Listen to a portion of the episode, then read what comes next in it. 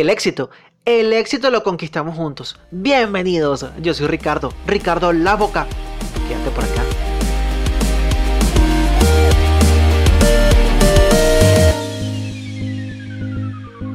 Hola, hola, bienvenidos a este podcast de Ricardo La Boca.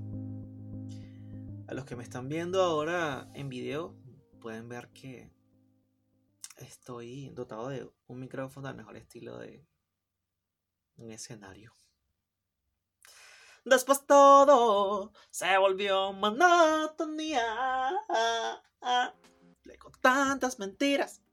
En fin, es un micrófono realmente como escenario. Tenía que comenzar a grabar, tenía que seguir grabando a pesar de, de, de las deficiencias técnicas. Así que aquí estamos, grabando este podcast desde la ciudad de París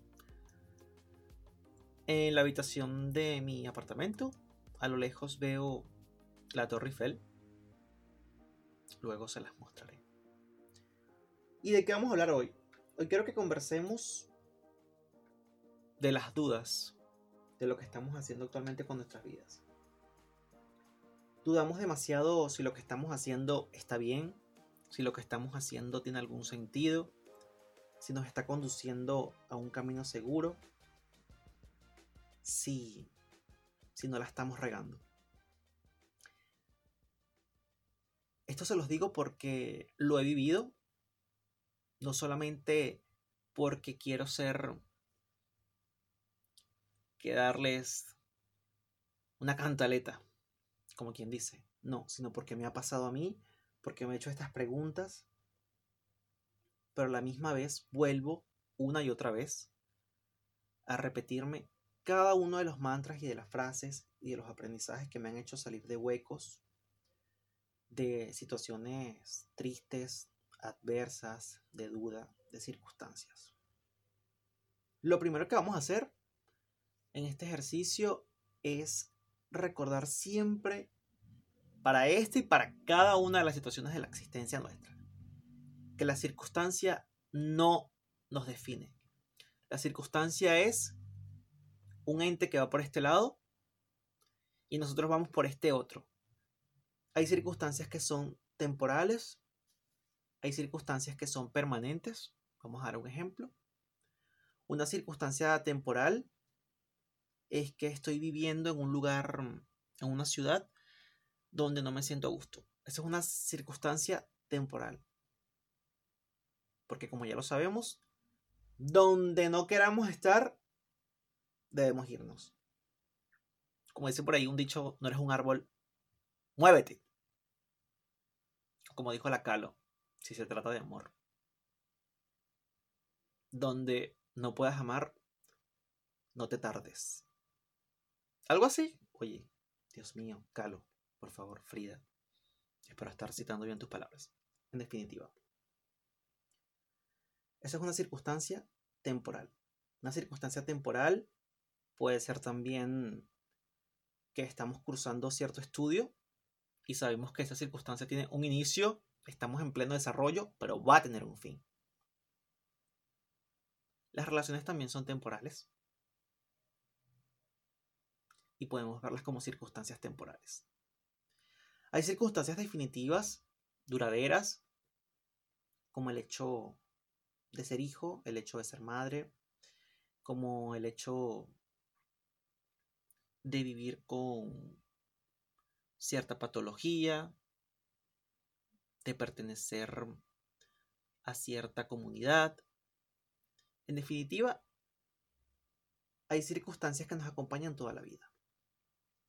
Pero en el día a día, para verlo más simple, un tráfico, llegar tarde al trabajo, no encontrar ciertas cosas, objetos para tener una mejor calidad de vida, son circunstancias temporales.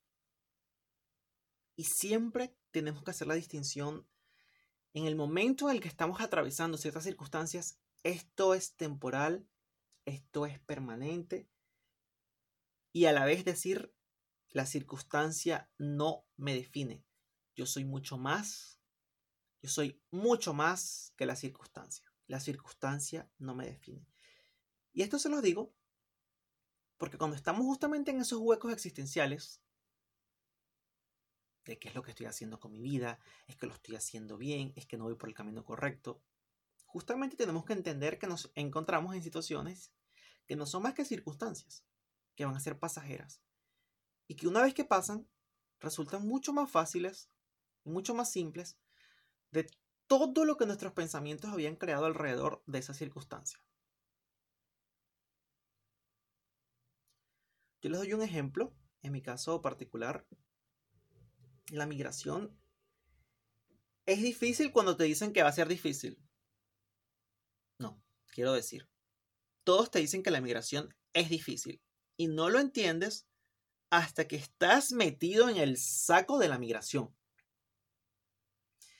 Ojo, a cada quien le ocurre de manera distinta. Es decir, cada quien, vamos a decir una palabra muy fuerte, cada quien sufre, pero bueno, cada quien vive la migración de manera distinta. Hay quienes se les hace difícil por una cuestión, hay quienes se les hace difícil por otra, en definitiva.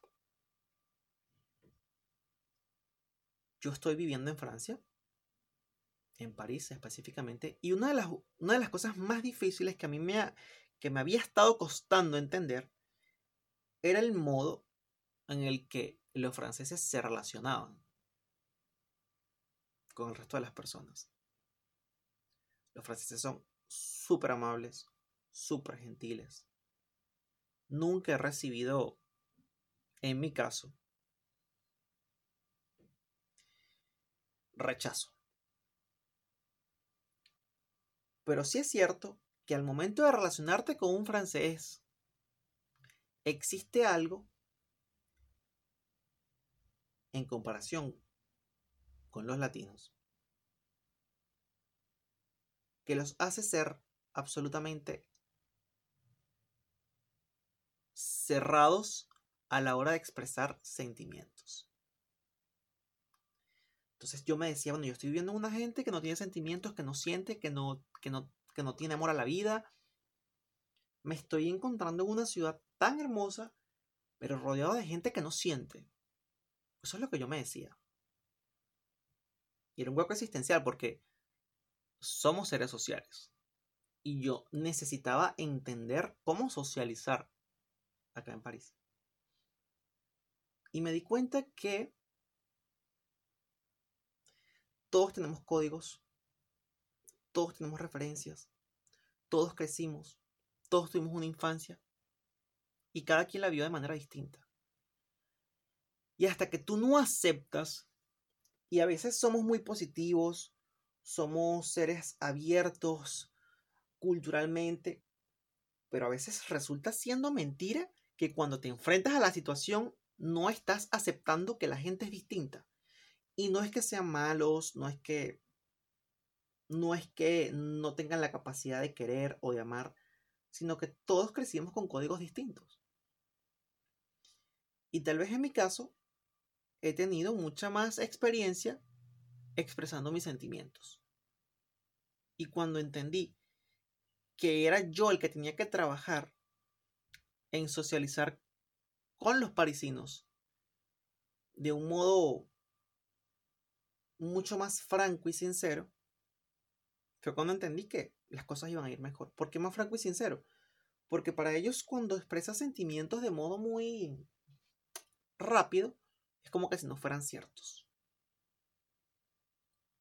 Y yo entendí, bueno, colocándome los zapatos de ellos, debo entender que así funciona en su cabeza.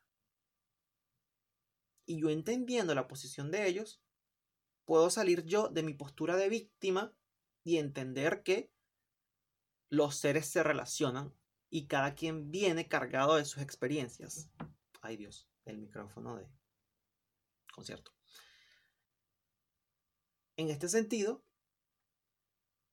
salgo del hueco de la creencia de que no estoy socializando o de que me es difícil socializar para entender simplemente y aceptar que todos estamos cargados de experiencias distintas y que justamente de eso se trata conocer. A veces la familia no nos ayuda tampoco. Y esto a mí no me duele decirlo. A veces tienes familiares que lo que hacen es molestar en tu proceso de curación, de sanación, de, mm, de búsqueda de respuestas. Cuando te pase eso, no te, no te esfuerces ahí. Simplemente no insistas con familiares que no te están ayudando a conseguir respuestas sobre si lo estás haciendo bien o lo estás haciendo mal. Y cuando te hablo de situaciones donde no sabes si lo estás haciendo bien o lo estás haciendo mal, no solamente me refiero a emprendimiento. Me refiero a relaciones interpersonales, a emprendimientos, a estudios, a trabajo, a pequeños proyectos o a grandes proyectos. A veces son mucho más funcionales, eficaces para nosotros los amigos. A veces los amigos vienen a ser la voz de lo que el universo quiere que nosotros terminemos, en, terminemos de entender. No todos los amigos, ojo, los verdaderos. O mejor dicho, las personas con intereses, con el interés de que solamente tú progreses o te encuentres bien. A veces necesitamos un gran amigo de tantos años, sino de una persona que nos diga algo con las palabras adecuadas.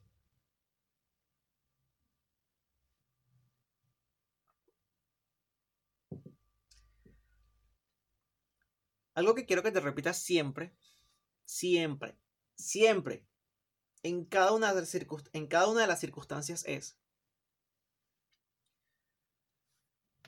pude, puedo y podré. Pude, puedo y podré. Pude, puedo y podré. Y quiero que te lo repitas siempre, pero así bastante, bastante insistente, bastante testarudo contigo mismo. Porque cuando hablamos del pude, estamos agradeciendo y estamos rindiéndonos homenaje a nosotros mismos, a que fuimos capaces, a que fuimos competentes, a que no nos quedó grande la tarea puedo, porque anclamos nuestros pies a tierra, vivimos la existencia, el momento presente, repitiéndonos que podemos con esto que estamos viviendo y que vamos a seguir pudiendo en el futuro. Y el poder, el futuro, es una especie de minimización de lo que nuestros pensamientos son capaces de agrandar como un problema antes de que sea un problema. Cuando nos encontramos en huecos, una de las cosas más importantes es aceptar que nos estamos sintiendo mal. Pero sobre todo, de no victimizarnos dentro de nuestra propia vamos a decir, melancolía, mini depresión, dudas. ¿Y por qué no vamos a victimizarnos? Porque cuando nos victimizamos, ahí sí dejamos la responsabilidad de nuestra existencia en manos de la nada. Y cuando hacemos eso, que dejamos en manos de la nada la responsabilidad de nuestra existencia, es cuando, hipotéticamente, vienen personas a aprovecharse de nosotros cuando utilizamos vicios creyendo que con metiéndonos en algún vicio vamos a intentar opacar nuestro ser consciente y simplemente ahogarnos en alcohol, drogas y tantos otros. La no victimización te permite estar todo el tiempo en estado de alerta sobre tu situación de incomodidad con la vida o con las circunstancias. Acepto que estoy en una búsqueda de respuestas. Acepto que estoy movido por dentro con sensaciones desagradables, tristeza, como tú quieras llamarlo. Pero no soy víctima ni de la vida, ni de las circunstancias, ni de las relaciones. No me victimizo nunca porque me hace más difícil el hecho de salir de esa situación. Esto lo estoy hablando muy energéticamente, hablando. Por supuesto que existen conceptos legales de lo que es ser víctima y efectivamente si vas con un especialista o hablas con tus amigos o con quien sea y están notando que eres víctima de abuso, de ciertas situaciones, de maltrato, ok, desde luego que todos entendemos lo que es ser víctima de maltrato. Pero no me estoy refiriendo a eso. Me refiero a que en tu proceso interno no te trates como un ser inferior a cada una de las cosas que suceden, sino como una persona que se siente movida, desagradada, es válido, por las cosas que están sucediendo, pero que tiene la capacidad consciente de decir, ok, me está pasando esto, estoy en esta situación y debo salir, debo buscar herramientas para salir de acá. Pero no es como que el mundo no me quiere, soy el peor, soy la peor, todo sale mal por mi culpa. Son cosas que no ayudan a que salgamos. Para resolver, tienes que valorarte. Sí, me está pasando esto y me siento mal. Y eso no quiere decir que yo soy víctima, que soy menos inteligente o que soy menos capaz que cualquiera. No. Cuando reconocemos que nos sentimos disgustados por ciertas razones o circunstancias, no abandonamos ni poder ni fuerza sobre nuestro ser. En lo absoluto nos fortifica muchísimo más el hecho de reconocer nuestras sensaciones, sentimientos y emociones. Y cuando no encuentras ninguna escapatoria, cuando no encuentras razones, motivos ah, para sentirte mejor, simplemente repítete. Pude, puedo y podré. Que cómo vas a poder no se sabe, pero pudiste y estás pudiendo.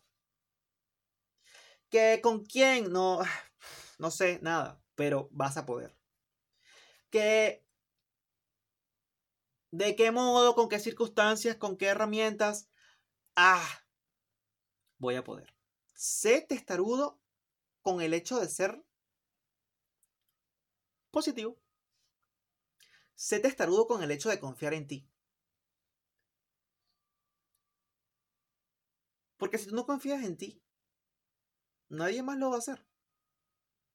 Ni la persona que más te ame, ni los que X. Si tú no confías en ti, nadie más lo va a hacer. Confía en que lo hiciste, en que lo estás haciendo y en que vas a seguir lográndolo.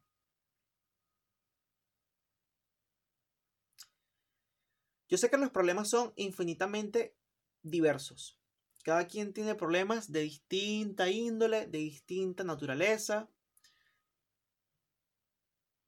Y que en estos pocos minutos en los que estamos compartiendo no podemos generalizar. Que todas estas, que todas estas pequeñas pistas resuelvan todos los problemas. Pero sí me gustaría que te ayuden a, a no señalarte a no victimizarte y a no colocarte como el malo de la historia cuando en realidad simplemente somos personas que estamos viviendo lo que nos tocó vivir, lo que nos toca vivir, sea si tú lo sientes porque el universo, por Dios, lo que sea, con lo que tú creas, pero todos estamos viviendo en el lugar y en el momento que nos tocó estar aquí y no somos víctimas de las situaciones, simplemente estamos, existimos. Te recuerdo que, por último, pequeño detalle, comentar dosificadamente cuando te sientes mal no te hace una persona rara, sino que te hace una persona sumamente consciente y segura de su propia existencia. Si te sientes preparado, si te sientes listo y si tienes la necesidad o el deseo de comentarlo con alguien, hazlo. Recuerda que dos cabezas piensan más que una, que no somos superdotados, no podemos ser ególatras cuando de buscar respuestas se trata. Y elige a la persona adecuada. No tiene que ser el mejor amigo, el más profesional. Tal vez si quieres ir con uno. Pero cuando elijas a una persona, no te sientas... Vamos, lo que les he venido diciendo. No te sientas inferior por contar lo que sientes. Hazlo, solamente cuando tengas la necesidad. Y si no sientes la necesidad, simplemente pues, vive tu, vive tu, vive tu proceso tranquilamente. Tu duelo, tu proceso, tu eco, lo que estés viviendo. Que cuando sientas la necesidad de contarlo, pues ya llegará y te sentirás mucho mejor también. Y con ese último consejo cerramos este podcast del día de hoy. Yo espero que les haya servido. Recuerden recomendarlo a algún amigo, familiar, ser querido, no querido, el mejor amigo, el peor enemigo. Si les agradó todo este contenido, recuerden que en Instagram me consiguen como Ricardo Guevara-bajo y acá este podcast lo consiguen como Ricardo La Boca. Creo que en el próximo episodio les voy a decir por qué he elegido Ricardo La Boca. Tienen pistas las personas que están viéndolo en video. Les mando gigantes besos a quien besos merece. Recuerda que yo creo en ti, así que por favor, cree tú en ti también.